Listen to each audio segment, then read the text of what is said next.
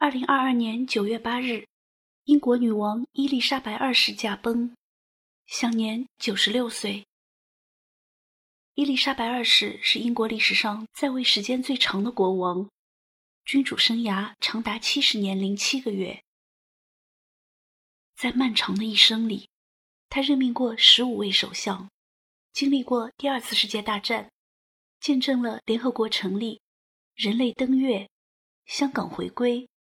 英国加入欧共体，又退出欧盟，新冠病毒大流行。不论世事如何变迁，伊丽莎白二世一直在那里。他以一生的恪尽职守，履行着守护英国的誓言。然而，如果时光重回九十年前，谁又能想到，约克公爵艾伯特家的长女？后来竟会成为堂堂英国女王。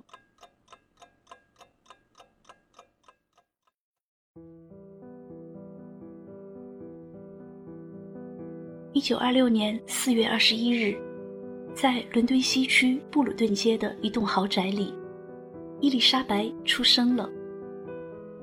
她的父母亲昵的唤她“莉莉白”。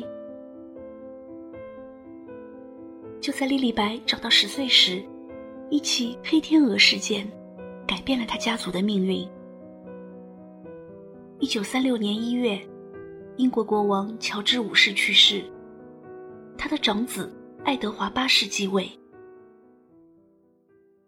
然而，令人万万没想到的是，爱德华八世登基不到一年，便为了迎娶一个不被王室认可的美国女人，而宣布退位。此举一出，举世哗然。慌乱间，爱德华八世的弟弟，天性内敛、性格拘谨的艾伯特，匆匆继位，史称乔治六世。而艾伯特的长女，十岁的伊丽莎白，自然成了王位的第一顺位继承人。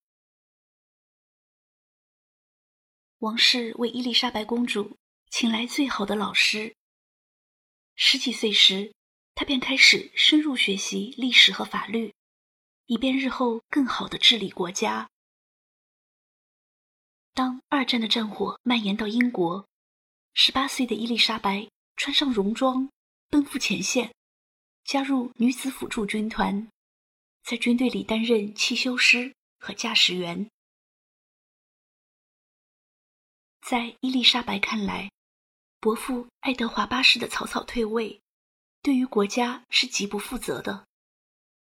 因此，他在二十一岁的生日演讲里立下誓言：“我的整个生命，不论长短，都将致力于为你们服务，为伟大的王室家族服务。”伊丽莎白公主的成长之路可谓顺风顺水，相形之下。希腊王子菲利普，则要坎坷很多。菲利普王子的父亲是希腊国王的第四子。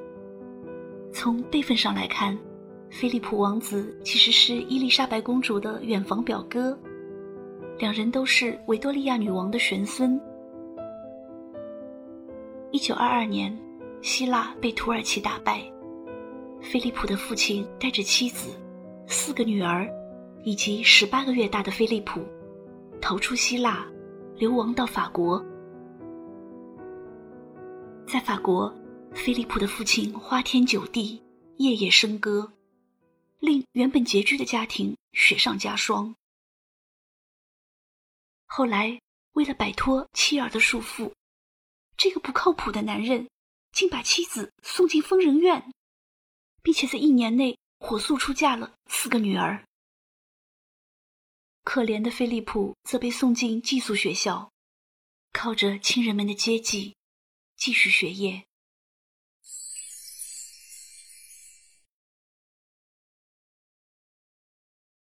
时间到了一九三九年，十三岁的伊丽莎白公主跟随家人来到达特茅斯海军学院参观。而他的远房表哥菲利普，恰好就在那所学校就读。十八岁的菲利普高大帅气，身姿矫健，深邃的眼眸有着摄人心魄的魔力。伊丽莎白几乎一眼就爱上了他。与文质彬彬的英国绅士不同，菲利普的性格比较外向，甚至有些粗野。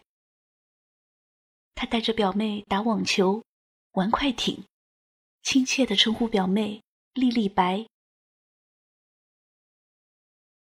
夕阳西下，熏风拂面，分别的时刻到了。当莉莉白一家乘坐的皇家游船驶离海军学院，菲利普竟跃上岸边的一条皮划艇，全力划动船桨，依依不舍地伴随在皇家游船旁。we gotta say goodbye for the summer. Darling, I promise you this.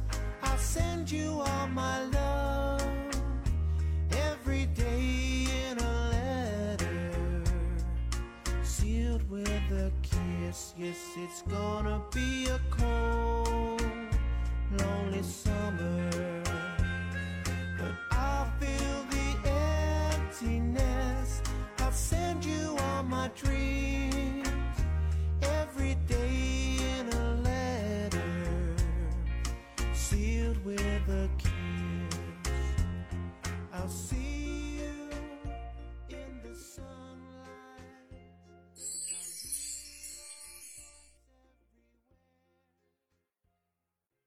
四年，菲利普从海军学院毕业，加入英国皇家海军，参加了一些著名的海战，立下赫赫战功。表哥在海上征战的日子，伊丽莎白在自己的梳妆台上，静静地摆上了一张菲利普寄给她的照片。被战争阻隔的两人，靠着一封封书信，诉说着相思。对于女儿与菲利普的交往，国王夫妇原本是反对的。毕竟伊丽莎白是未来的国君，而菲利普只是个穷小子。他那希腊王子的头衔早已名存实亡。不过伊丽莎白一意坚持非君不嫁，而菲利普也一心想迎娶她的莉莉白。为表示诚意。他主动放弃了希腊王位的继承权，放弃了自己的姓氏和宗教，加入了英国国籍。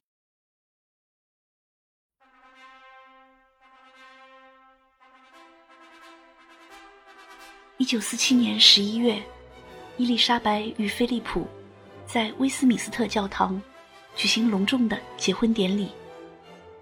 他们的婚礼为战后阴郁的英国平添了喜气。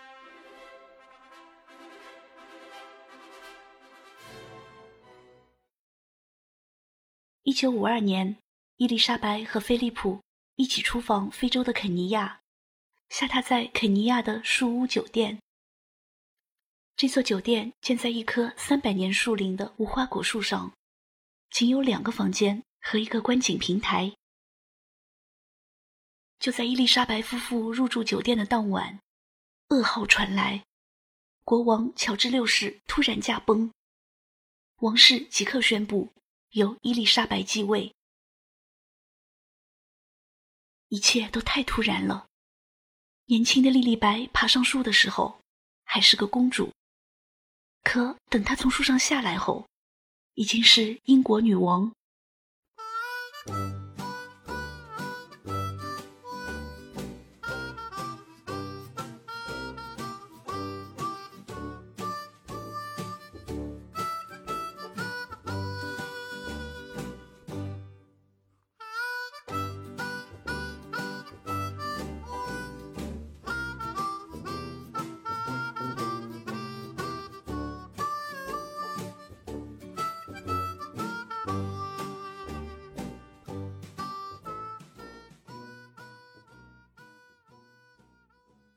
九五三年六月二日，二十七岁的伊丽莎白在威斯敏斯特教堂举行盛大的加冕典礼。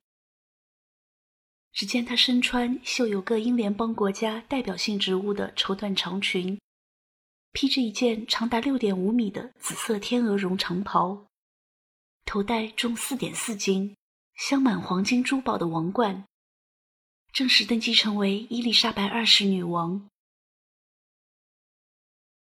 伊丽莎白二世的加冕典礼进行了三个多小时，约有两千多万人观看了电视直播。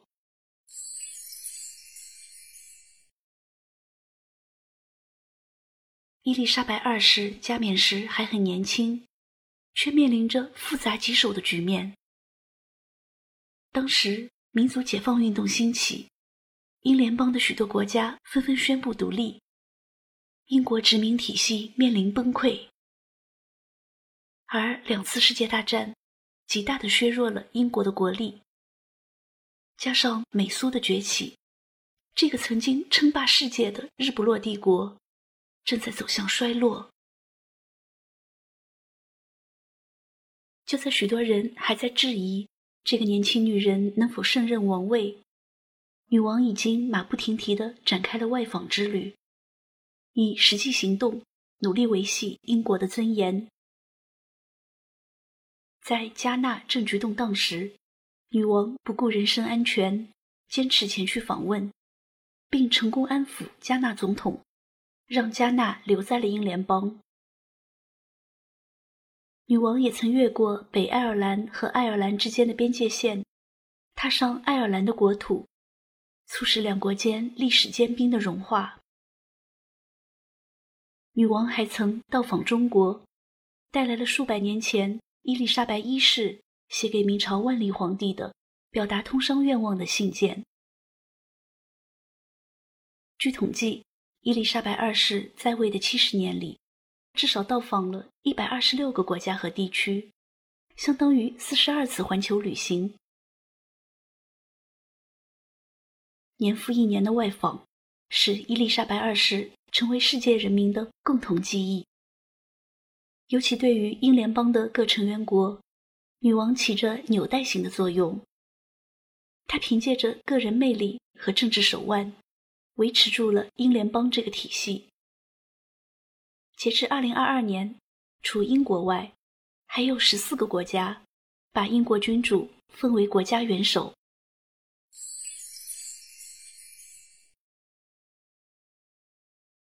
除了频繁出访，伊丽莎白二世在位期间，一共参加了大约二点一万场公务活动，通过了四千余项立法，接待了一百一十二位到访的外国首脑。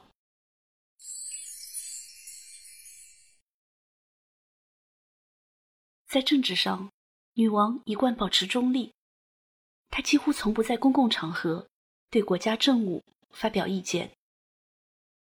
也正是由于超脱于政治之外，女王常常能够跨党派的团结英国政府和人民。对于一部分英国人而言，女王就像是他们的亲人，是他们心灵的支柱。这不，有天半夜，一个男子顺着排水管道闯进了女王的卧室。你猜他是来干嘛的？是来盗窃吗？No，该男子把熟睡的女王叫醒，向女王倾诉自己的家庭苦恼。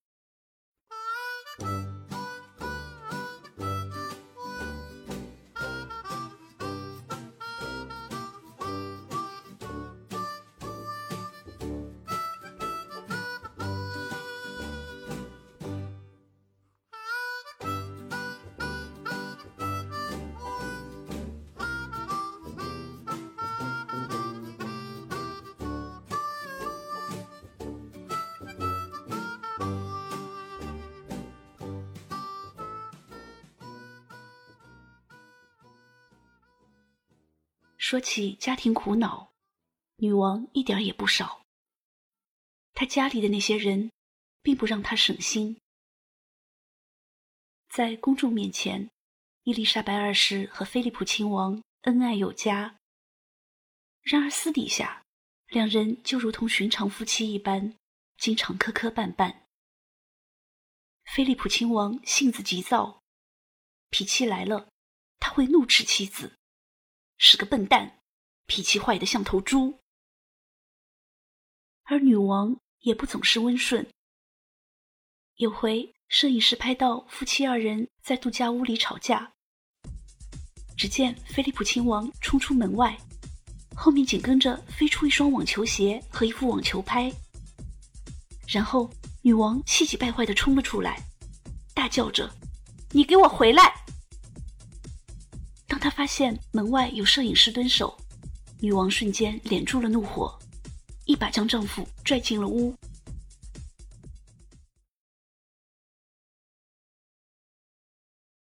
当初为了娶妻，菲利普亲王放弃了自己的身份，也承诺以后孩子们都跟妻子姓。可是随着时间的推逝，他反悔了，他想给孩子们改姓，跟自己姓。菲利普亲王的这一诉求。遭到王室上下的强烈反对。希望落空后，菲利普亲王怒不可遏地说：“我是这个国家里唯一一个不允许孩子跟我姓的男人，我的存在只是为了传宗接代。”从那以后，这个男人变得愈加暴躁，行为也变得无所顾忌。据媒体爆料，菲利普亲王与数十个女人。有过不正当关系，还有着一堆私生子，各种绯闻和亲密照，闹得英国人尽皆知。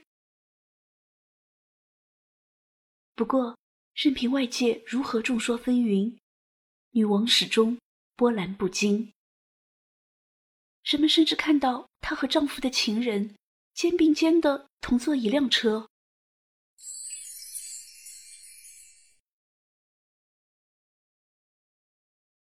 除了丈夫时常惹事，女王的孩子们也相继遭遇丑闻和婚姻危机。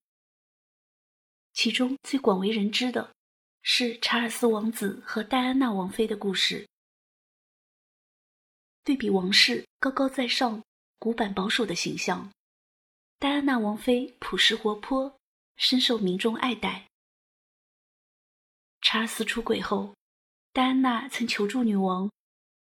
但是女王劝他接受这一切，就当为了两个儿子的成长，更为了王室的责任。然而戴安娜没有被说服，她在媒体面前开诚布公地陈述丈夫出轨的事实，以及王室对她的态度。后来戴安娜与查尔斯离婚，离婚不久后。戴安娜因车祸去世，王室依旧遵循不表态、冷处理的办事传统，这被大众视为冷漠无情。民众对王室的反感到达了顶点，甚至很多人相信是女王派人杀死了戴安娜。面对群情汹汹，伊丽莎白二世最终选择妥协。他亲自参加了戴安娜的葬礼，并下半旗致哀。女王还发表电视讲话，表达了对前儿媳的怀念。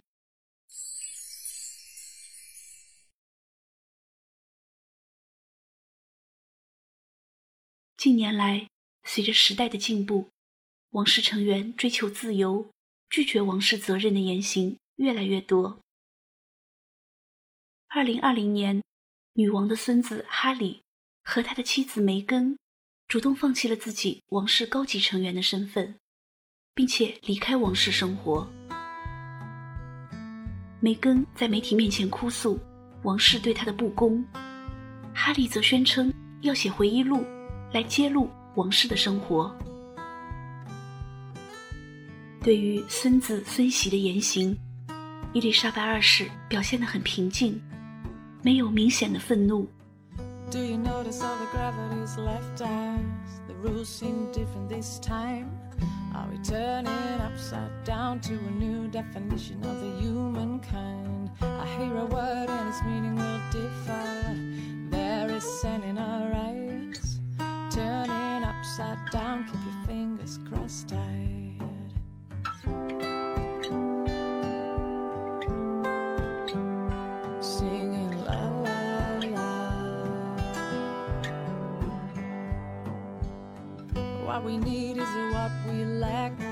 Opposite direction and back. And we are to design a new definition of the humankind. Life's hard and the world's in crisis. The rules are different this time. Tomorrow is another world where human unkind.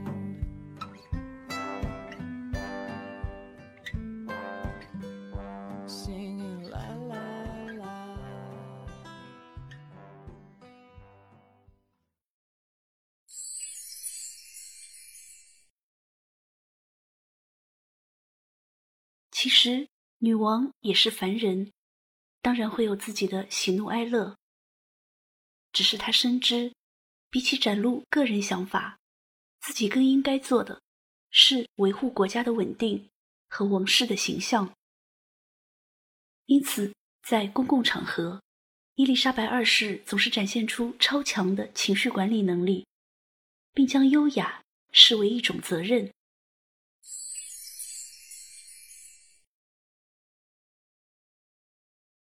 时刻保持微笑，是女王对自己的要求。毕竟，她的微笑可以安抚人心，缓和动荡。如果她在公共场合停止微笑，可能会招致不必要的误会。有回，在坐满官员的餐桌上，因为一些原因，女王面有愠色，显然憋着怒火。但很快，她拿起餐巾遮住了脸。餐巾放下后，瞬间变出一个全新的、笑嘻嘻的女王。为了保持健康的身体和良好的体态，女王从不大饮大食。即使再美味的食物，她也只吃一两口。而且，女王只吃十粒有机蔬果，只喝马尔文矿泉水，常年把自己的体重保持在一百斤左右。女王对着装也非常讲究，毕竟作为国家元首，她穿什么衣服，戴什么帽子。已经成为身份政治的一部分。有次访问日本，女王穿了一件水蓝色的雪纺长裙。这条裙子吸取了东方礼服的特点，袖笼呈半开放式，并且在裙摆处缝上了放射状的樱花装饰，充分体现了对东道国的尊重。在觐见罗马教皇时。女王头戴黑纱，身着黑色拖地长裙。因为按照规定，女性在觐见教皇时，不仅要佩戴头纱，而且只能穿朴素正式的黑色长袖服装。如果穿的是裙子，裙子的长度应在膝盖以下。作为国君，着装上的小小失误。可能会被媒体放大渲染，从而引起麻烦。有一年，伊丽莎白二世访问新西兰首都惠灵顿，她的裙摆突然被大风吹起，这一瞬间被摄影师拍了下来。不久后，这张照片出现在报纸上，并配上了文字：“风雨飘摇的惠灵顿。”从那以后。为了避免此类麻烦，每次出行前，女王都请设计师在自己的裙摆里缝上一些牵制的小砝码。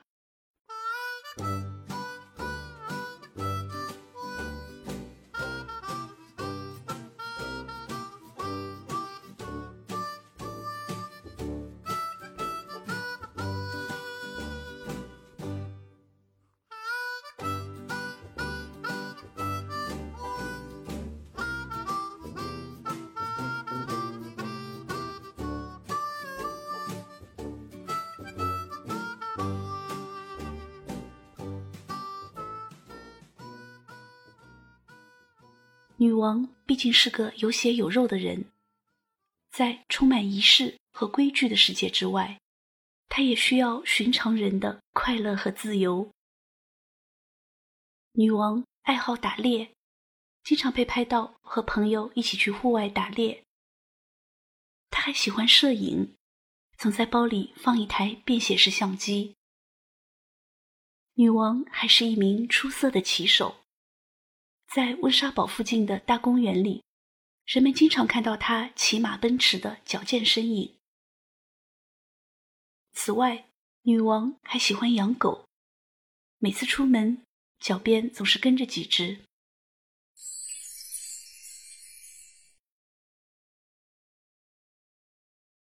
这些年，伊丽莎白二世在守住王室规矩的同时，也顺应时代，做出了一些改变。上了年纪的她常常身着鲜艳的糖果色套装，被媒体誉为“彩虹色的女王”。二零一二年，女王客串了伦敦奥运会开幕式的小电影。只见零零七到白金汉宫拜见女王，并护送女王登上直升机，然后借助替身和特效，女王从直升机里跳伞进入奥运会体育场。二零一四年，女王开通推特账号。二零一九年，九十三岁高龄的她。亲手在 Instagram 上发布了自己的照片。新冠疫情爆发后，女王还通过 Zoom 参加了视频会议。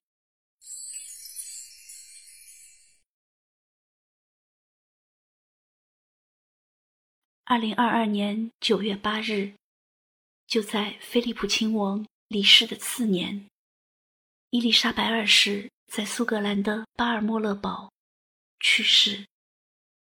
享年九十六岁。他的葬礼在威斯敏斯特教堂举行，那里也曾是他结婚、加冕的地方。严谨自律、高贵优雅，伊丽莎白二世用一生的恪尽职守，履行了守护英国的誓言。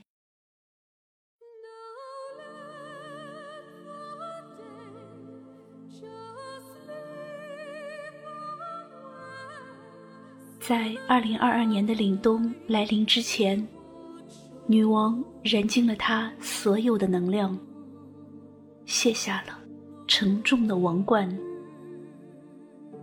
在赞美诗的歌声里，走入那永夜的梦境。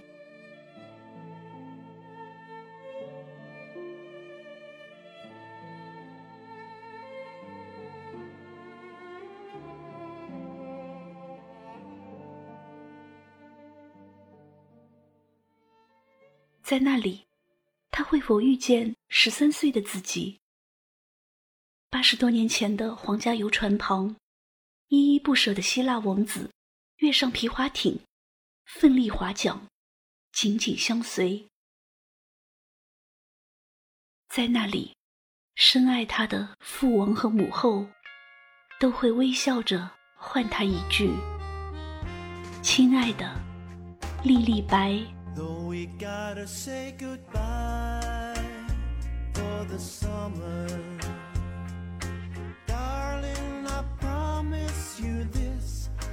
send you all my love every day in a letter sealed with a kiss. Yes, it's gonna be a cold, lonely summer. But I feel the emptiness. I'll send you all my dreams.